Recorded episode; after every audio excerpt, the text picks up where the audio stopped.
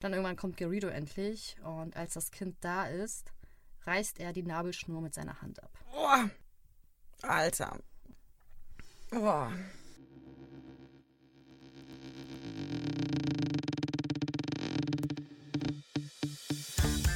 Hallo und herzlich willkommen zu Crime de la Creme, die Sahneschnitte unter den True Crime Podcasts.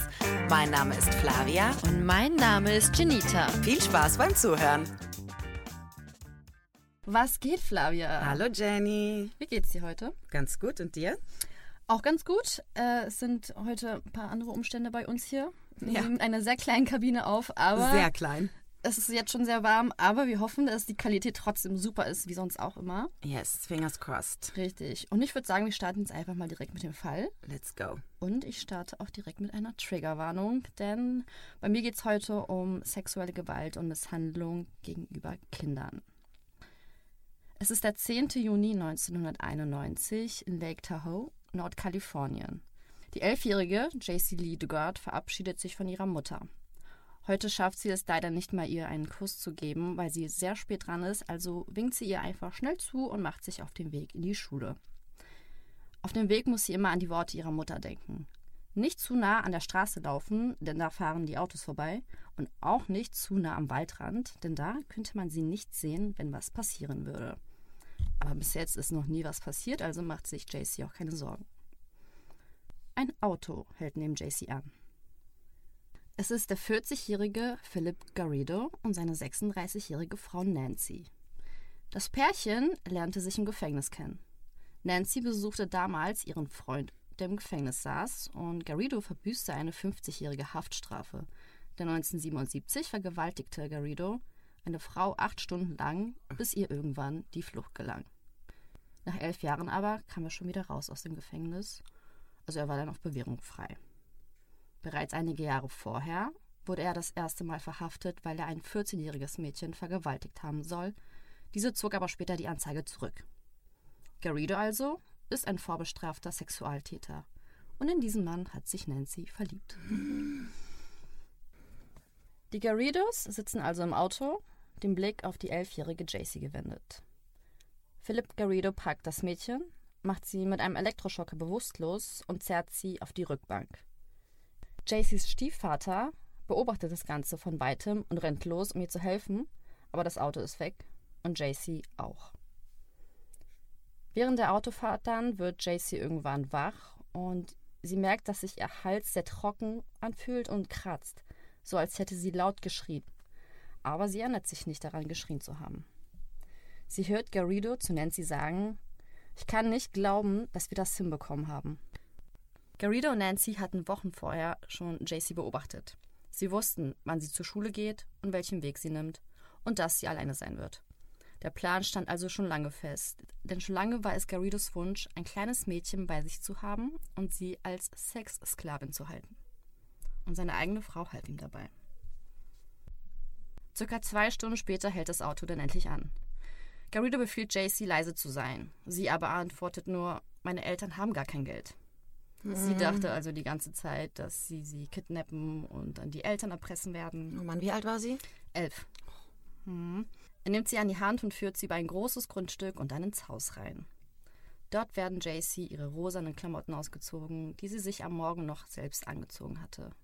Sie steht nun komplett nackt vor diesem 40-jährigen Mann. Das Einzige, was sie schafft, vor ihm zu verstecken, ist ein Ring mit einem kleinen Schmetterling drauf.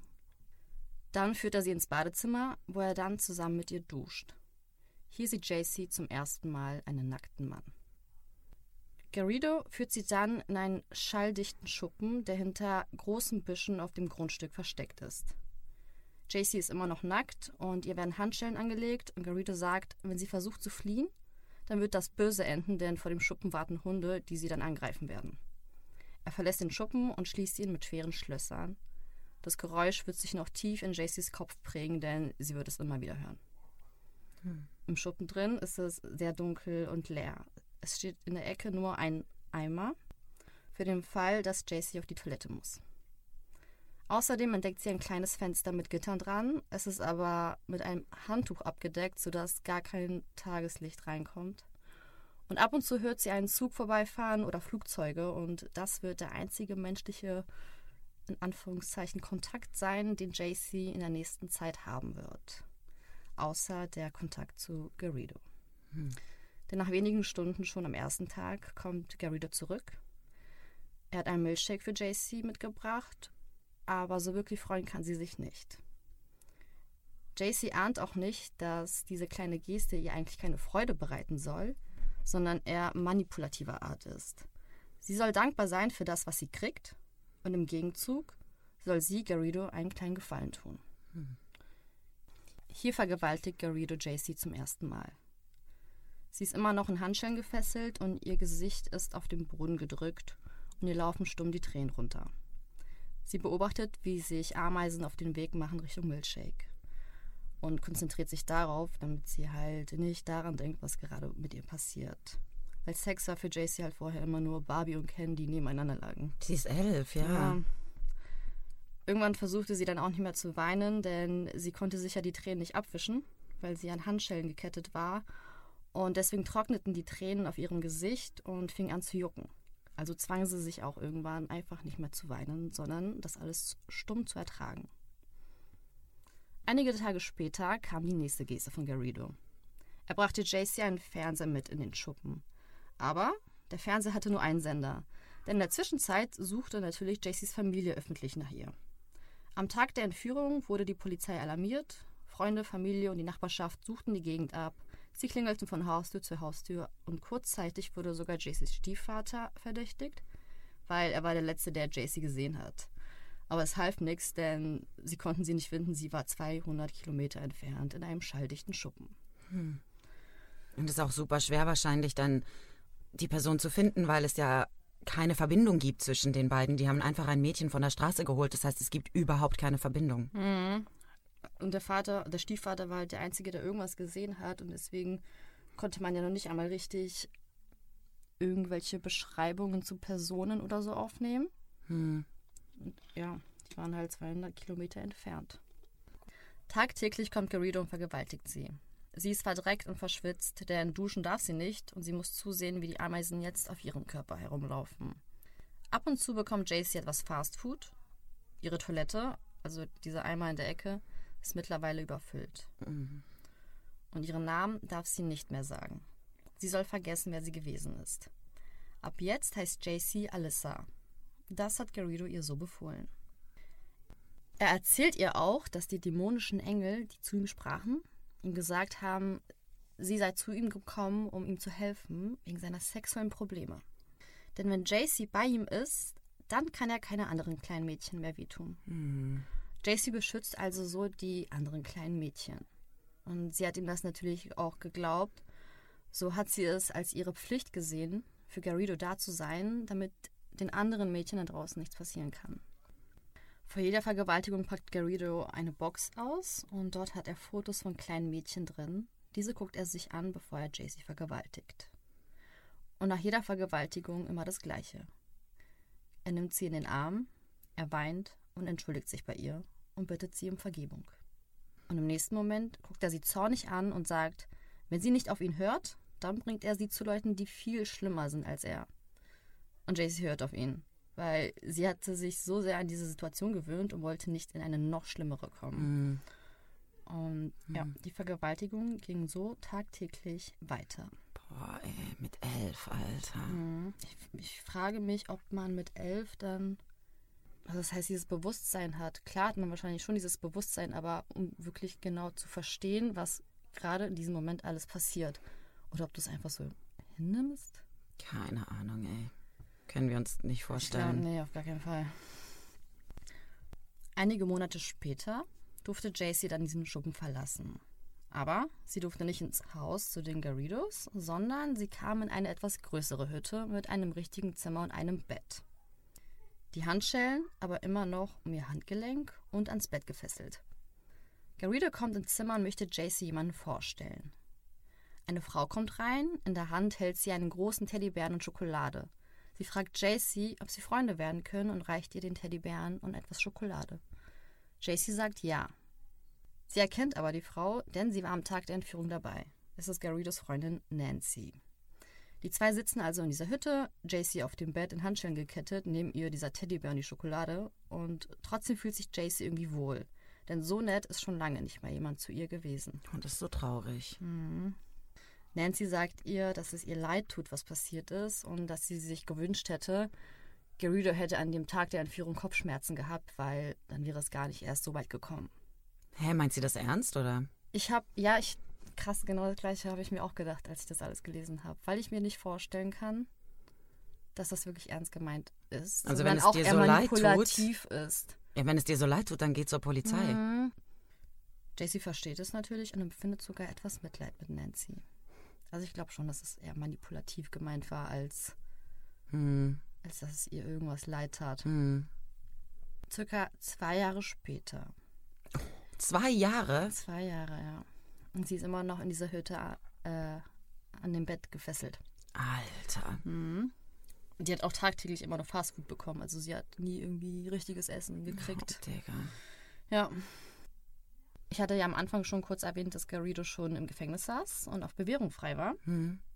Und deswegen musste er, er ja auch Bewährungsunterlagen einhalten. Und es kam immer wieder ein Bewährungshelfer auf Garridos Grundstück, Grundstück und checkte alles ab. Unglaublich. Ob er sich an die Unterlagen hält, ob alles in Ordnung ist. Und JC aber bemerkte er nicht.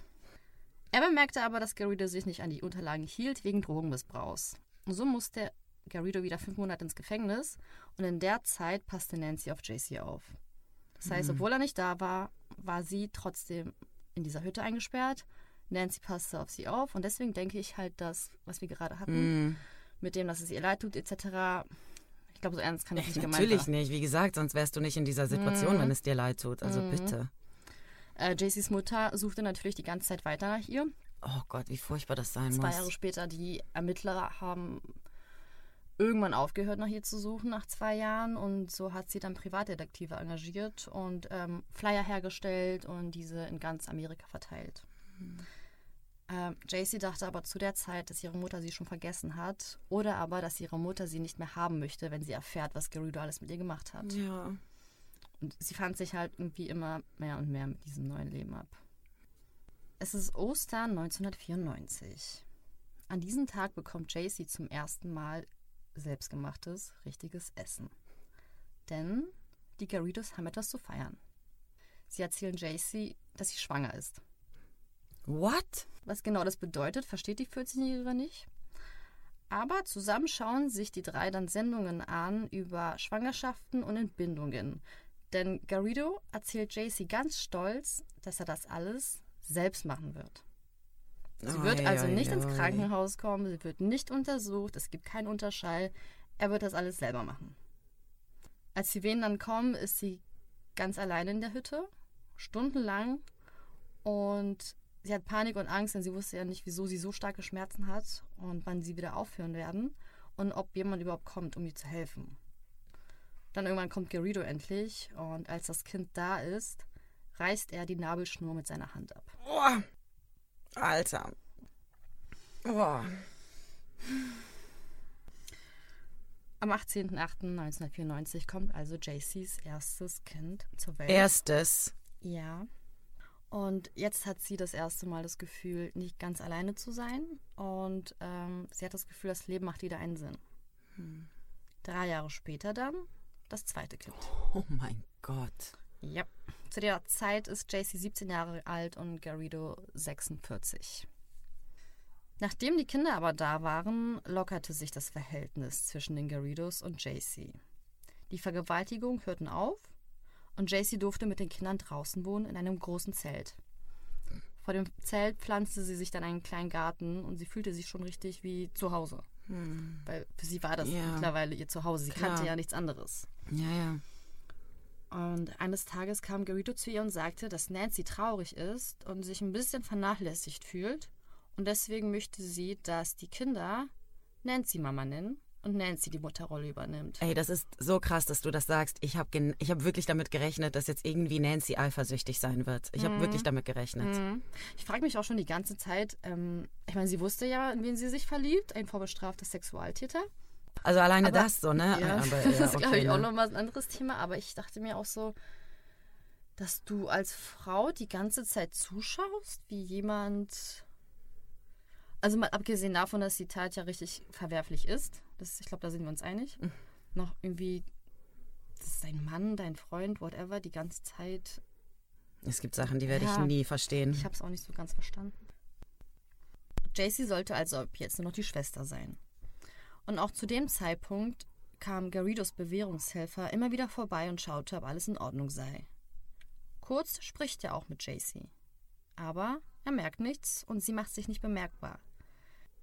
Die Handschellen waren zwar ab, aber die emotionalen Handschellen waren immer noch zu fest. Mhm. Sie dachte, sie kriegt das alleine nicht hin, sie sei abhängig von Garrido und ganz hilflos ohne ihn. Was, was dachten die denn, die Bewährungshelfer, woher das Kind kommt? Frag mich nicht, ich weiß es nicht. Ich weiß auch nicht, ob die mit den Kindern gesprochen haben oder ob die die Kinder gesehen haben. Sie haben auf jeden Fall mit JC gesprochen und sie war ja zu der Zeit schon, schon 17, 18, Hm. Ja, 19 ja. Jahre alt und deswegen, ich habe es auch nicht verstanden. Mega weird, okay, ja. Ja. Garrido hat hier halt immer wieder gesagt, sie könne die Kinder draußen nicht beschützen, vor allem nicht vor älteren Männern wie ihn. Mhm. Und er ließ sie glauben, er sei die einzige Person, die sie und ihre Kinder beschützen könnte. Und dies sei der einzige Ort, wo sie sicher waren. Mhm.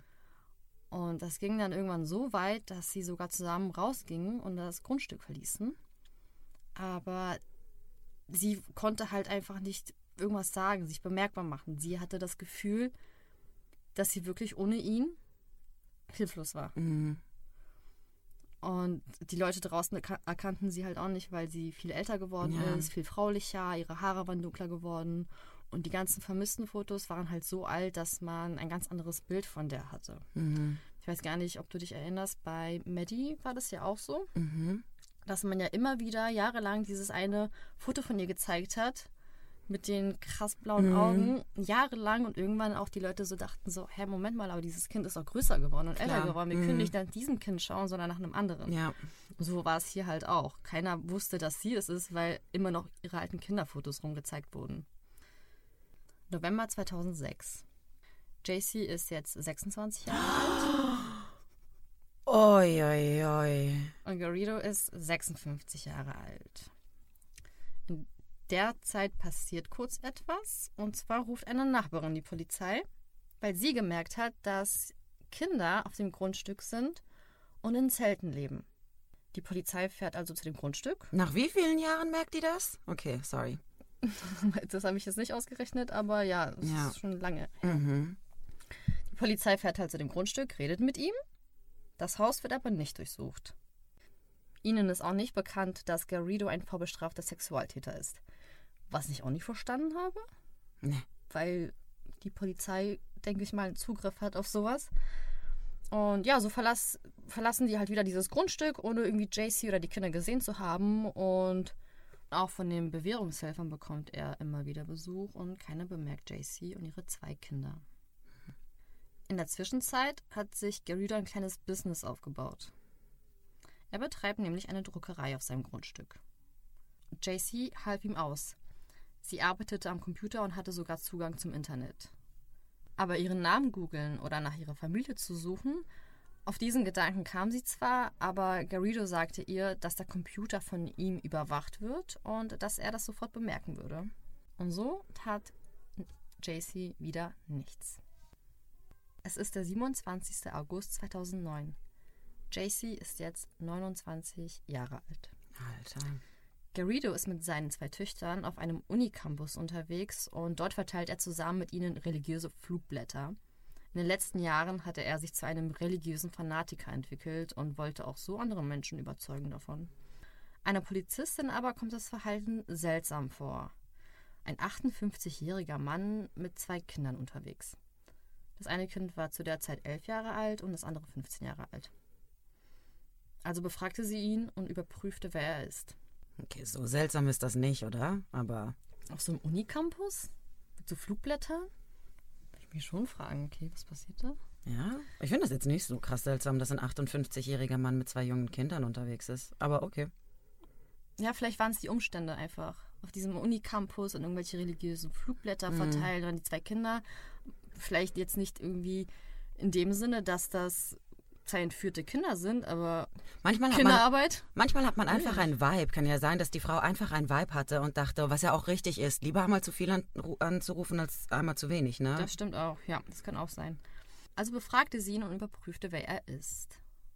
Ein vorbestrafter Sexualstraftäter, der auf Bewährung frei war. Das hat sie dann herausgefunden. Hm. Endlich mal jemand, der Ja. was herausfindet. Ja, die Polizei hat es nicht Fall. rausgefunden. Mhm. Sie forderte ihn dann auf, sich unverzüglich bei seinem Bewährungshelfer zu melden. Und das habe ich aber dann auch nicht verstanden, weil wenn ich weiß, hier ist ein vorbestrafter Sexualstraftäter und hier ist ein 11-jähriges und ein 15-jähriges Kind, Ja. dann sage ich doch nicht, melde dich bei deinem Bewährungshelfer, sondern dann nehme ich vielleicht die Kinder mit und bringe ihn zu den Bewährungshelfern. Ich weiß jetzt nicht, wie das abläuft da in Amerika, aber ich habe das nicht so genau verstanden, warum sie das so gemacht hat. Nee, ich verstehe ganz vieles an, die, an dieser Story nicht, Mhm. aber go on. Aber ich meine, wir merken ja sowieso, dass die Behörden und die Polizei in diesem Fall komplett versagt haben. Ja. Also so ganz überrascht hat mich das jetzt auch leider nicht. Ja. Aber Garrido ist ein treuer Mann und er meldet sich einen Tag später dann bei seinem Bewährungshelfer. Mhm. Und er nimmt mit seine Frau Nancy und eine Verwandte namens Alyssa. Schnell wurde aber klar, dass es sich nicht um eine Verwandte handelte, sondern um die seit 18 Jahren vermisste JC Dugard. Crazy, oder? Wie crazy das ist. Ich finde es so verrückt, dass es durch Zufall passiert ist. Ja. Und ich finde es ehrlich gesagt auch ein bisschen verrückt, dass er sie mitgenommen hat. Ja. Aber gut, ne? Kampusch, hier, ne? Der ist ja auch mit der Mhm. rumgewatschelt und. Stimmt, stimmt, stimmt. Ja. Wahrscheinlich, vielleicht war er sich auch so sicher, weil er ja wusste, dass sie sowieso nichts sagen wird. Er hatte sie ja gefangen irgendwie. Das ist komplett Gehirnwäsche. Ja. Während der Befragung gibt Garrido dann zu, dass er JC vor 18 Jahren zusammen mit seiner Frau Nancy verschleppt hat. Und sie sie jahrelang im Schuppen versteckt haben und er sie tagtäglich vergewaltigt hat. Also wenigstens hat er es sofort zugegeben. Ja. Die Bewährungshelfer konnten bei, der, bei den Kontrollbesuchen anfangs nichts merken, da das Grundstück halt so unübersichtlich war und der Schuppen sich im hinteren Teil befand, zwischen Müll, Schrott und Büschen. Während der Gerichtsverhandlung sagt Garrido dann, wenn man die Sache Schritt für Schritt untersucht, wird man komplett überrascht sein und am Ende auf eine überwältigende, herzerwärmende Geschichte stoßen. Hä? Was sich anfangs in seinem Haus zuspielte, sei widerlich gewesen, doch die Geburt seiner Oh, nee, Töchter ne? haben ihn verändert. Oh, nee. Mhm. Auch Nancy erwähnt während der Verhandlung immer wieder, wie sehr sie die Kinder vermissen würde und dass sie sie gerne sehen würde. Beide Anwälte stellen Anträge. Garrido und Nancy sollten weiterhin die Kinder sehen dürfen. Das ist so krank, Das ey. ist richtig krank. Die wurden natürlich dann abgelehnt. Und am 2. Juni 2011 wurde Garrido dann zu 431 Jahren Haft verurteilt. Okay, ich dachte schon, wenn du jetzt Tage, Tage sagst, sagst. schmeiß ich alles hin und lauf aus dieser Kabine raus. Auf Bewährung, nein. 431 Jahre Haft für Garrido. Nancy hat 36 Jahre Haft bekommen. Wegen Entführung, Freiheitsberaubung und Vergewaltigung. Bei der Urteilsverkündung war JC nicht dabei. Sie und die Kinder wurden allgemein danach irgendwie an einem geheimen Ort Mhm. versteckt und äh, bis heute weiß keiner mehr, wo die wohnen. Ja. Aber sie hinterließ Garrido und Nancy eine Botschaft, die ihre Mutter vorlas. Ich hoffe, ihr habt so viele schlaflose Nächte, wie ich sie hatte. Ähm, 2010 sprach der Bundesstaat dann JC eine Entschädigung von 20 Millionen Dollar zu. What? Das sind circa 16 Millionen Euro. Äh, es musste damals nur noch der Gouverneur Arnold Schwarzenegger unterschreiben. Und mit einem Teil der Entschädigung hat sie dann die Jace Foundation gegründet. Eine Stiftung, die Familien in schwierigen Situationen helfen soll. Okay. Crazy Story, Das ey. war der Fall.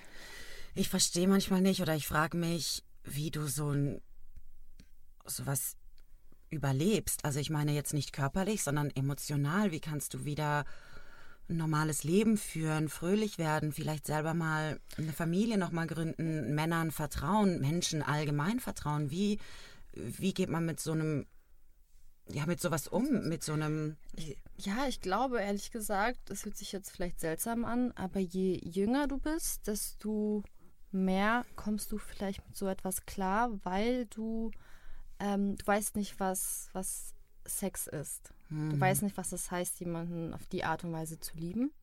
Und deswegen wird es dir das erste Mal so gezeigt und das ist für dich Normalität. Mhm. Alles andere kennst du ja nicht. Mhm. Ähm, ich habe auch schon mal von einem Fall gehört. Ich weiß nicht, ob ich den jetzt richtig zusammenkriege. Da war eine Psychologin, die hat im Gefängnis gearbeitet und äh, sie hat dort einen Täter behandelt und er hat sie dann, hat es dann irgendwann geschafft, sie als Geisel zu nehmen Mhm. und hat sie dann vergewaltigt in der Zelle. Mhm. Und sie sieht zum Beispiel eine gestandene Frau. Sie hat sich dann ein paar Monate später das Leben genommen, deswegen. Hat nicht Zeitverbrechen diesen Fall mal gemacht? Ja, Ja, ich erinnere mich. genau. Ja.